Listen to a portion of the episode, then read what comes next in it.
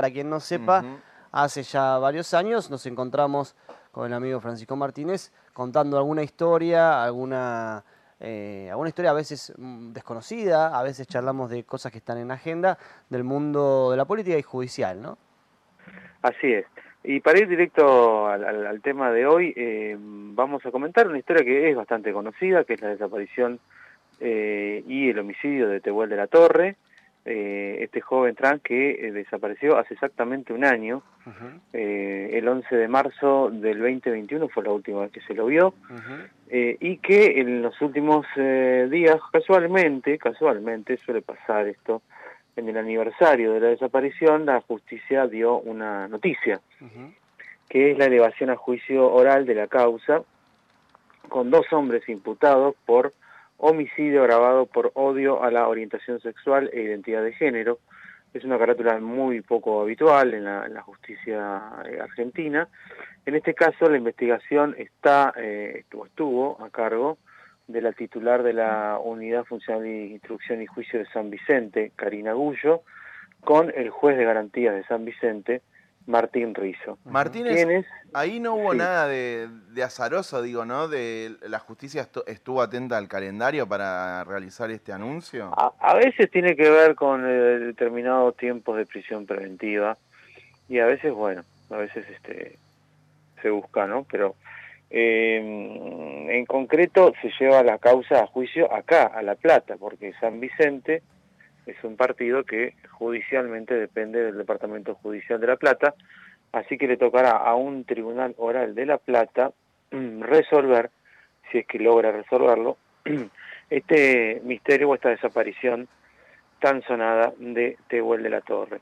Joven de 22 años, recordemos que se lo vio por última vez cuando concurría a la casa de uno de los acusados, o concurría más que nada, vamos a decirlo así, porque es lo que está acreditado en la causa, concurría eh, a, encontrarse con Luis Alberto Ramos, de 37 años, quien eh, le eh, había, iba a ofrecer un trabajo de mozo en un evento. a partir de ahí no se sabe más nada, lo único que se encontró fue la funda del celular y una campera en los fondos de la casa de Ramos, lo cual lo, vincula directamente, y un celular también quemado, eh, aparentemente que es el de el de Tehuel. Eh, esto, esta situación, primero esta, la causa, digamos, en este año tuvo dos, dos partes. La primera parte de la investigación, la lucha de distintos colectivos y amigos de Tehuel de lograr que el, cambio de carátula, que eh, al comienzo era averiguación de paradero, y que llevó, no obstante eso, tanto a Luis Alberto Ramos, el que le había ofrecido el trabajo, como un amigo de este, que es el otro acusado, Oscar Alfredo Montes, de 46 años, eh, un hombre que vive en el barrio, eh, quienes eh, se incurrieron en una serie de contradicciones que llevaron en un primer momento a este, detenerlos por falso testimonio y encubrimiento, es decir, eh, habían mentido ante la justicia y habían de alguna manera encubrido un, crimen mayor que es lo que se supone ya el homicidio ¿no? de eh, Tehuel de la Torre. En septiembre la causa da un giro a partir del hallazgo de restos hemáticos en la casa de Ramos eh, que pertenecieron a Tehuel. Mm. Esto llevó a finalmente convencer a, los, a las autoridades judiciales de eh, imputarlos por homicidio agravado por odio a la orientación sexual e identidad de género, indagarlos de vuelta en, en octubre del año pasado y ahora elevar la causa a juicio. Em, según la, digamos, la resolución del juez eh, Martín Rizo, que es el que lleva la causa a juicio, eh, en el, entre el 20, en las 21 horas del 11 de marzo del 2021 y las 4.33 del día posterior, en el interior de una vivienda, la calle Mansilla 1203 de la localidad de Alejandro Korn, esto nos dijimos que ocurrió no en San Vicente, sino en Alejandro Korn, Montes y Ramos causaron intencionalmente la muerte de Tehuel de la Torre, motivados por el odio a su identidad y orientación sexual, utilizando métodos aún no determinados, en virtud de haber logrado a los imputados ocultar sus restos mortales hasta el día de la fecha. Y este va a ser uno de los grandes temas del juicio cuando esté sorteado un tribunal y se sepa eh, cuándo y dónde se va a hacer el juicio, que es que no apareció el cuerpo, no, no, no, no, se ha encontrado el cuerpo de Tehuel de la Torre como para, eh, digamos, tener una prueba mayor, mm. una prueba más quizá contundente o concreta del el asesinato, ¿no? Eh, o de cómo lo mataron o por qué lo mataron. Mm. Eh, se cree que es por este odio a la identidad, por digamos diversos testimonios. Ellos, además de la el resto de, ADN en la casa de Ramos, eh, y además de digamos de, sus falacias, sus, digamos, este, haber sido haber faltado a la verdad, tienen también una fotografía. Ese día se tomaron una foto mm.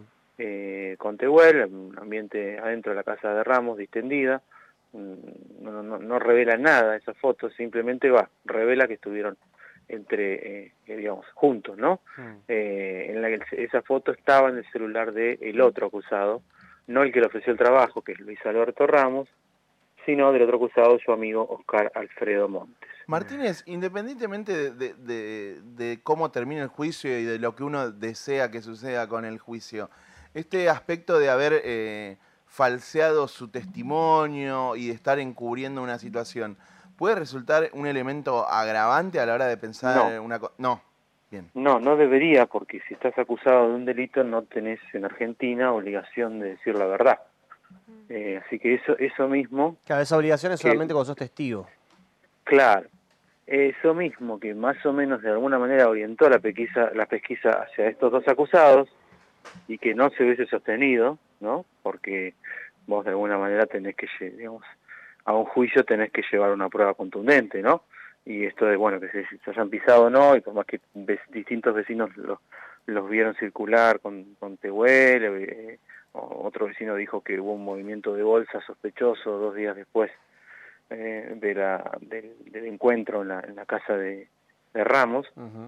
Eso no estaría de alguna manera, eso es lo que plantea la, incluso la defensa de los acusados ha planteado que convalidaron una detención por falso testimonio que era medio, digamos, agarrada, agarrada de los pelos, ¿no? Eh, yo quiero, no quiero, digamos, a veces no quiero empezar mal el año, ¿no? Pero eh, digamos que el caso de Tehuel eh, es un caso que tuvo bastante, tiene una recompensa, vamos a decirlo, de 5 millones de pesos, vamos a recordarlo, para quienes aporten datos que permitan esclarecer qué es lo que pasó, pero decía que tiene que, eh, de alguna manera, eh, bueno, va a ser bastante, digamos, un juicio bastante pesado y bastante denso, y de, digamos, de, me parece que va a tener una tarea bastante importante la fiscalía que le toca a cargo el juicio para eh, convencer ¿no? a, los a, un tribunal de eh, que los dos fueron, más allá de que se los vio juntos, no tenemos el, lo más importante que suele ser en los homicidios, que es el cuerpo. Independientemente de que hay casos, eh, más conocido acá en La Plata es el de Miguel Bruno, Claro, exactamente. que hay casos que se ha condenado sin el cuerpo, pero bueno, en el caso de Miguel Bruno estaba estuvo harto acreditado porque más estuvo dentro de una comisaría, lo vieron los presos, hubo documentación falseada, es decir, bueno, hubo motivos, ¿no? Hubo motivos eh, respecto a un allanamiento que le habían hecho días antes, es decir, hubo toda una, una cantidad de circunstancias que llevó a un tribunal hace 20 años, eh, digamos, con criterios de esa época, ¿eh? porque hay que decir que ahora esos criterios son otros, pero bueno, aún así, eh, bueno, hay que, digamos, eh, se va a tener que trabajar bastante para llegar a, saber, ¿no? Estos dos acusados, digamos, uno de ellos, Ramos, admite que ese día estuvo, pero que se fueron cada uno por su lado. Eh, después hay una foto que dice que estuvieron en, la casa de Ramos. Eh, pero después, bueno, hay que de alguna manera trazar qué fue lo que pasó, reconstruir la escena, ver, dar una hipótesis, este, si es que se sostiene, ¿no? Este, esta carátula de homicidio grabado por odio de orientación sexual, que la defensa la, la, niega, eh, bueno, hay que ver de qué manera este, eh, en un juicio oral se sostiene, ¿no? Eso es, es material, pongo, lo pongo ahí como una especie de luz amarilla porque a veces hay sorpresas en los juicios y, y no se entiende por qué pasa lo que pasa. Y bueno, y es que bueno, lo agarran otras personas, lo ven de otra manera y bueno, y a veces no, no se convencen del todo. ¿no? En, el, en, la, perdón, en la cuestión de Argentina, digamos, en, en, los juicios sin cuerpo, la mayoría de casos ha sido los delitos de lesa humanidad, ¿no? Donde obviamente, claro.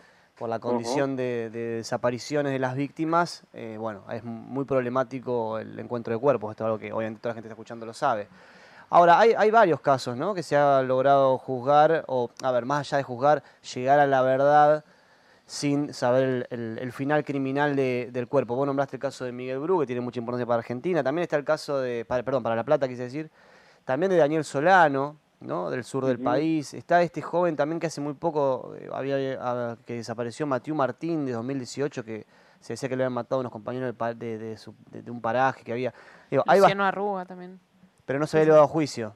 Que se elevó después de, la, de que apareció el Mm. cuerpo. Claro, y después, Ah. bueno, apareció, Apareció el el cuerpo. Pero digo, hay varios casos, ¿no? Mm. Donde los juicios han avanzado sin, sin el destino criminal. Claro, sí, sí, este, hay, hay varios casos, lo que pasa que, bueno, eh, como siempre decimos, no, no digamos, los, los criterios científicos de, de, de un tribunal, o vamos a decirlo así, de un juicio, no es 2 más 2, 4 a veces, ¿no? Entonces aparecen otros, aparecen otras subjetividades, que hay siempre, eh, porque intervienen seres humanos en la justicia, y que llevan a, a, bueno, a tener que reforzar bastante esta cuestión. Pero veremos, esto por ahí muy especulativo prematuro, ¿no? Veremos qué, qué es lo que sucede, esto recién se le va a juicio, sigue el reclamo de diferentes este, organizaciones respecto de la aparición, ¿no? Pancho, por, sobre eso. Que pasó. Sobre eso, Sí. es el, cuando se le va a juicio se decía que se había como desdoblado la, la, el expediente. ¿Eso significa que se arma otra causa? Claro, se Ah. sigue investigando, se sigue investigando porque no está el cuerpo. Claro, o sea, por un- se una causa que investiga su, su, su, su paradero, desaparición. su Sí, su desaparición, desaparición. Claro, porque y por otro el, este, el juicio, digamos. el Estado tiene la obligación de encontrar a la persona. Entonces que de alguna manera tienen que, que ver la forma de, de cómo se sigue eso y que colaboraría en su momento, llegado el caso, colaboraría con la con el juicio, la aparición o no del cuerpo. Pero bueno, eh, también hay mucha crítica ¿eh? respecto de la actuación del, del- tanto de la fiscal como del juez, respecto de, que se tardó mucho en tomar la, la- el cambio de la carátula, de que no se miró con perspectiva de, de género la causa, eh, de que no se buscó al comienzo, bueno, en fin, eh, hubo mu- mu- muchas, muchos cuestionamientos hubo respecto al accionar tanto de la fiscal Karina Gullo como del eh, juez Martín Rizzo. Bueno, me habían dicho ustedes que querían algunos titulitos así sueltos, ¿los hacemos o...? Sí, sí, sí. Si tenés tiempo, sigamos nomás. Muy brevecito, eh, dos cositas. eh, hoy juicio, hoy continúa el juicio de Marcelo Macarrón, que empezó ayer. Marcelo Macarrón, eh, para quienes no conocen el nombre de Marcelo Macarrón, está íntimamente asociado a su esposa, Nora Dalmazo, eh, uno de los históricos femicidios, entonces en esa época ni se decía la palabra, salvo en algunos eh, estudios de ciencias sociales, pero no en los medios de comunicación. Eh, en el año 2006, Nora Dalmazo aparece asesinada en su casa en un country Mm. de Río Cuarto y ayer eh, comenzó, después de 15 años, eh, o casi, no más, sí fue en noviembre, así que 15 años eh, y bastantes idas y vueltas, el juicio por este femicidio. Recordemos que estuvieron imputados un albañil, un asesor de- del gobierno de Córdoba, el hijo eh, de Nora Dalmazo y ahora su papá, quien este, argumentó siempre que tenía un torneo de golf en el, eh, En- eh, digamos, en Uruguay, en Uruguay. y que ahora lleva a juicio, en un juicio que bueno, va a traer cola bastante. Un caso, Y la otra, no, iba a sí. decir que un caso terrible como fue, cómo fue tratado por los medios. uf, es para hacer tesis y tesis, ¿no? Sí, sí, muy, muy sí, nefasto. De la divulgación de fotografías, de la forma en la que se cuestionaba a la víctima, en fin. Y eh, con otra situación, eh, ayer la sorpresa judicial fue la del, digamos, el nuevo procesamiento de Fabián Llanola, el actor Fabián Llanola, quien eh, en diciembre había sido beneficiado con una falta de mérito por diferentes denuncias de abuso sexual contra personas eh, con las que había trabajado, eh, actrices y locutoras. Y eh, ayer, la una, cosa que tomó muy sorpresivamente porque no se esperaba, es que eh, la Cámara Superior del juzgado que venía investigando a Yanola y que en diciembre le había dictado una falta de mérito, revocó esa falta de mérito y lo mandó a procesar y embargar por 800 mil pesos, pesos eh, eh, por el delito de abuso sexual simple, reiterado en tres ocasiones, contra la locutora Marcela Viviana Aguirre, es que a quien se le impuso prohibir la, mantener contacto con la víctima, y otro caso mm, denunciado por la actriz Fernanda Silvia Meneses, mejor no, un, otro caso no, cuatro casos más, eh, por diferentes hechos ocurridos, eh, es medio largo de decir, pero entre septiembre del 16 y el año, hasta el año 2020 creo yo, eh, un montón de situaciones eh, en las que eh, este personaje, Fabián Llanola, se comportaba en el ámbito laboral, eh, manoseando, toqueteando, besando, eh, y incluso, bueno, hay em, este el caso, un caso, no menciono cuál, porque no tiene sentido decirlo, pero en caso de acceso carnal hacia finales del año 2011. Em, pero bien, un montón de situaciones que por ahí dejemos, dejemos de lado el comentario sobre eh, qué tipo de, actuación hacía Fabián Llanola o qué tipo de personajes hacía, que, pero que de alguna manera este, parecía encajar con ese personaje eh, totalmente, vamos a decirlo así, no sé cómo decirlo. La verdad, estoy casi, casi eh, bordeando el, el, digamos, este, el comentario excesivamente peyorativo, ¿no? Mm para este personaje. Eh, es decir, bueno, un montón de situaciones eh, que tenían que ver con el ámbito laboral, vamos a recordarlo, porque esto es interesante, ¿no? Mm. Una persona que realmente contrataba gente y que eh, terminaba diciendo yo soy cariñoso, acostumbrate porque soy tu compañero de trabajo. Mm. Manoseos, tocaba a la persona, besaba en la boca alguna, en una tanda, en fin, un montón de, de situaciones que sorprendieron ayer eh, con el procesamiento de Fabián Llanola. Hmm. Bien, eh, dos casos que están... Ah, bueno, ahora el de Macarrón se va a empezar a hablar bastante y lo de Llanola, como decías, había sido...